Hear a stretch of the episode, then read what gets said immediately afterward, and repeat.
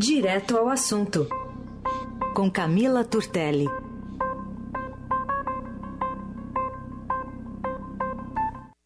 Oi, Camila, bom dia. Bom dia, Carol, tudo bem? Bom dia, ouvintes. Véspera de Natal já, hein? Já, já fez a sua contribuição para a ceia? Eu fiz, mas vou fazer ainda depois do jornal ainda. Tenho que é. preparar a sobremesa. É, eu também tenho, tenho um restinho para fazer ainda hoje. É isso.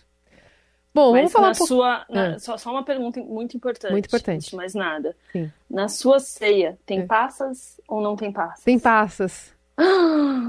Passas. E também tem maionese, é, o salpicão, com maçã verde e sem maçã verde. Na sua não? Ah, tem as duas opções. Tem as duas opções. Duas opções, duas opções. É democrático, né? É, Democracia é. sempre. Aqui eu, eu perdi, eu vou passar com, com uns amigos, Hum. tudo jornalista, né? Sim. E a gente passou a semana em altas discussões aí no grupo da, da ceia de Natal sobre passas ou não passas É. e coentro ou não coentro. Ah, coentro e passa, sempre. É, coentro, pra mim tudo bem, agora passas eu perdi de lavada. É, é que é muito over, né? Todo mundo parece que é um ingrediente é, quase obrigatório, e aí só de lembrar, né, já dá aquela virada assim, no estômago, porque é uma overdose mesmo do, do, do, do, do tempero aí, né? Mas é gostosinho, gostosinho. Sim, não, coentro eu gosto, é. Não, não. tudo bem. Dá pra tirar passas de lado. sim. Dá pra tirar. Ah, é, mais fácil de tirar. É. Camila, vamos falar um pouquinho sobre essa discussão toda em relação à vacinação. A gente está de 24 de dezembro, né? Tudo que a gente não Pois é. gostaria de ver é um governo que ainda resiste a, a se planejar para uma vacinação de crianças no ano que vem. Quando a gente sair né, desse momento de um pouco de entorpecimento, querendo ou não, de festividades ali, a gente vai voltar a pensar no pragmatismo do dia a dia, vai ter que pensar em criança indo para a escola e pensar que possivelmente isso não vai acontecer é, com elas vacinadas por conta dessa desor- desorganização de cronograma.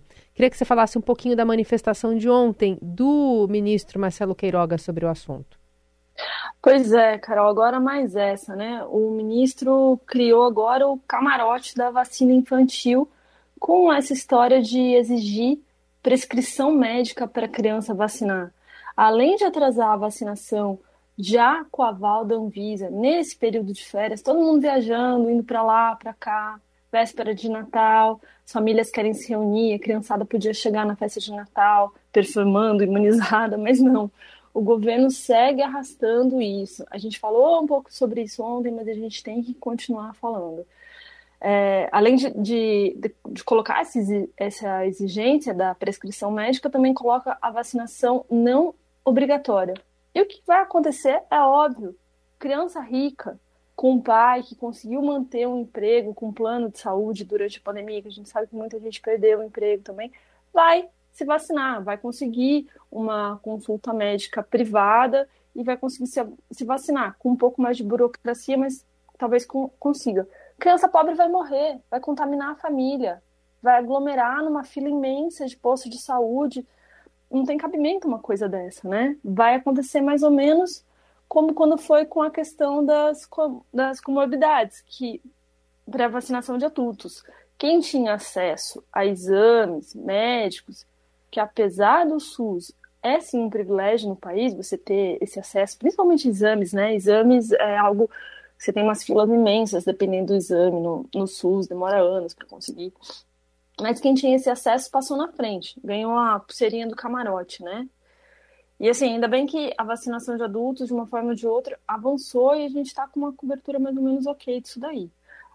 Agora, o que, que a gente pode aguardar, né? É, alguma movimentação do, de outros poderes, ou que a pressão popular mude alguma coisa nessa questão, ou ainda a gente pode esperar, talvez, que os estados tomem alguma providência, né? Que ignorem isso e de alguma forma consigam avançar.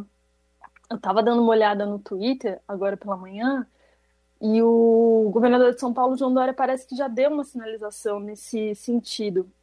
Ele respondeu uma pergunta feita pelo Tico Santa Cruz, que é aquele músico, né? Uhum. Ele, ele mandou um tweet assim para o Dória: O senhor poderia começar a, a vacinar as crianças? Por favor, o país será mais uma vez grato à sua iniciativa. E daí ele respondeu, o, o governador João Dória, estamos nessa luta, já solicitamos a compra direta da Pfizer e acionamos o STF para liberar o início imediato da imunização das nossas crianças. Saúde tem pressa. É, fica aí uma esperança de que os estados tomem essa iniciativa. Mas mesmo assim, né, Carol, já faz o quê?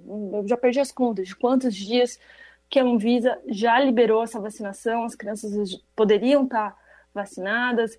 Tem aquela história de que o efeito da vacina começa uma semana, 15 dias depois, uhum. né? Podia estar chegando na festa já com, com uma criando ali a, uma reação à vacina bacana.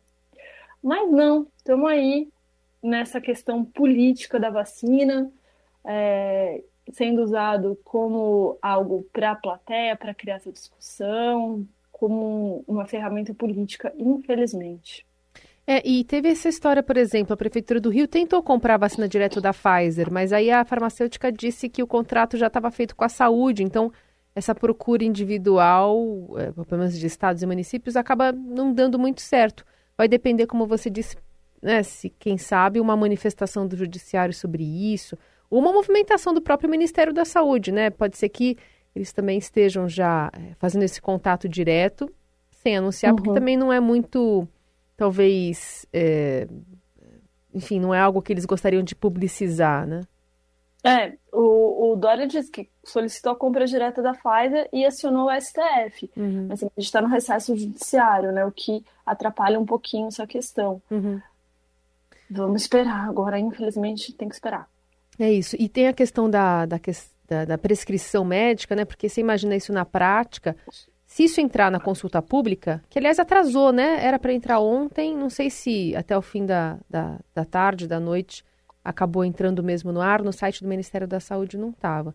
Mas de qualquer forma, se isso entrar na, na audiência pública, é, as pessoas vão poder opinar se pode ou não, ou se deve ou não ter é, essa prescrição médica. Porque imagina a corrida no começo do ano aos consultórios de pediatras para que os pais consigam essa prescrição antes de ir ao posto, né? Pois é, quem tem acesso a um consultório particular de pediatra, né? Porque senão os postos de saúde vão estar lotados de gente querendo essa prescrição, possivelmente, né? Com certeza. E então, daí é que é essa questão social aí, né? Você separa quem tem o acesso a, a, um, a uma consulta privada e quem depende do SUS. É, é, vai, vai criar uma desigualdade enorme no país. Isso é, é bem complicado. Olha, Bom, parece que a consulta pública está funcionando. Está funcionando. Acabei de, é, acabei de acessar aqui. Boa. Então a gente vai ter uma, uma posição né, formal aí a partir de 5 de janeiro do ministro da Saúde, que pelo menos está tá trabalhando, né? Está lá no Ministério, está em Brasília, está circulando. O presidente tá Bolsonaro está indo para Florianópolis, né? Passar o Réveillon. É, ele já está de férias faz um tempinho, né? É. Apareceu lá na lanche esses dias. E ontem fez live. E ontem fez live. Vamos falar é. um pouquinho então sobre essa live do presidente ontem, que acabou acenando para a questão envolvendo o pagamento, né, um aumento de salário para os policiais federais, que acabou desencadeando agora essa Operação Tartaruga, Operação Padrão, que o brasileiro lembra amargamente de outros verões. Pois é. Ontem ele fez essa live natalina, que é né, aquela transmissão ao vivo que ele coloca nas redes. É, acho que penúltima do ano, a gente deve ter mais uma, semana que vem.